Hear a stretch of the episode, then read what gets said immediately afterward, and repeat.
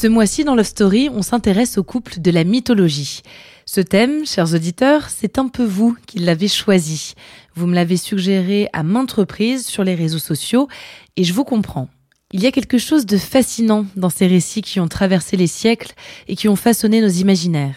Avant de découvrir le prochain épisode, on prend juste une seconde pour vous présenter notre partenaire.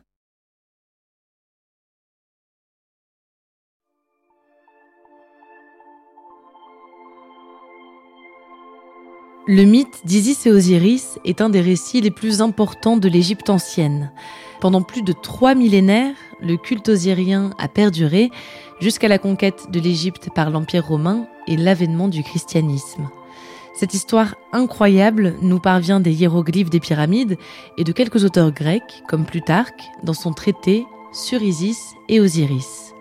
C'est une histoire qui a plusieurs versions. J'ai choisi de vous raconter la plus répandue, mais libre à vous d'aller chercher l'interprétation du mythe qui vous plaira le plus.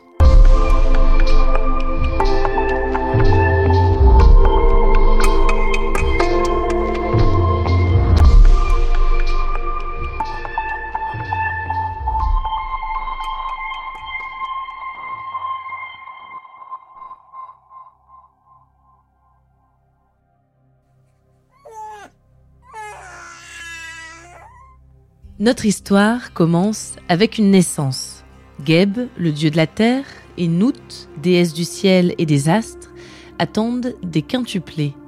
Il y a Osiris, Isis, Horus l'Ancien, Seth et Nephthys. Dès leur naissance, Osiris et Isis sont mariés et profondément amoureux. Il en va de même pour leurs frères et sœurs, Seth et Nephthys. Geb a transmis le trône à Osiris. Ce dernier incarne un pouvoir politique sage, empreint de justice. Osiris est aussi considéré comme le père de l'agriculture. Il a le pouvoir de rendre la terre fertile, il apprend aux hommes l'élevage et leur interdit l'anthropophagie. Il est en quelque sorte le père de la civilisation. Isis, son épouse, est une grande magicienne. Grâce à ses ruses et ses astuces, elle a acquis beaucoup de pouvoir. Elle a notamment réussi à obtenir le vrai nom de Ré ou Ra, le dieu solaire, et possède donc des pouvoirs créateurs et de vivification.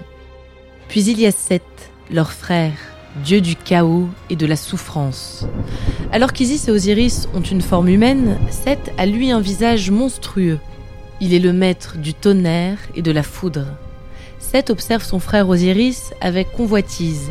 Il jalouse son pouvoir mais aussi l'amour que lui porte leur sœur. Nephthys, épouse de Seth, ressemble comme deux gouttes d'eau à Isis. Un jour, Osiris les confond. Il couche avec Nephthys. Isis l'apprend, elle pardonne l'adultère. Elle devient même la nourrice de l'enfant engendré par cette infidélité, un certain Anubis. Mais Seth finit tout de même par découvrir la vérité. Il échafaude alors un plan machiavélique il fait construire un sarcophage en pierre précieuse à la taille exacte d'Osiris. Au cours d'un banquet, il propose à tous les dieux présents d'essayer le sarcophage. Celui dont le corps s'ajustera aux dimensions emportera l'objet. Les dieux se succèdent, mais aucun ne correspond. C'est au tour d'Osiris. Il s'installe dans le coffre. À ce moment-là, Seth, aidé de nombreux complices, referme le sarcophage sur Osiris on scelle le couvercle avec des clous et du plomb fondu, puis Seth jette le coffre dans le Nil. Quand Isis apprend la nouvelle, elle part immédiatement en quête de la dépouille de son époux. Elle traverse des kilomètres le long du Nil puis de la Méditerranée. En chemin, des enfants lui disent avoir vu le sarcophage, entrelacé aux racines d'un magnifique arbre, un tamaris. C'est un roi de Phénicie, l'actuel Liban, qui l'a désormais en sa possession. Isis parvient à convaincre le roi de lui rendre le corps de son époux. Le tamaris restera un arbre associé à Osiris et utilisé pour la confection de sarcophages. Isis ramène le précieux coffre en Égypte.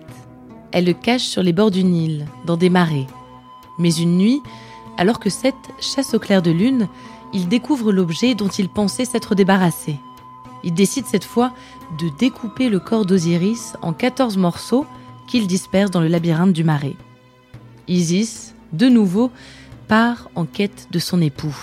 Elle écume les marais sur sa barque et parvient à réunir chaque morceau, un à un. Sur tous les lieux où elle découvre un membre d'Osiris, elle érige un temple en son honneur. Isis réunit Nephthys et Anubis, l'embaumeur.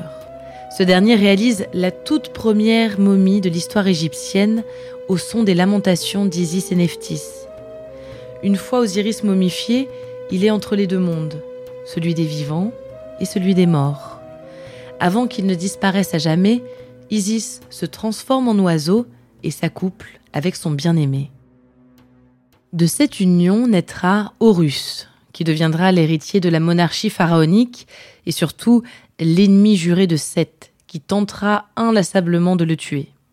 Osiris, quant à lui, disparaît dans le royaume des morts, dont il devient le maître. Il décide du sort des défunts aux côtés de Maat, la déesse de la vérité. Comme sur Terre, il raisonne avec pondération et sagesse. On raconte qu'Isis sera, elle, décapitée par son fils, Horus, dans un accès de colère.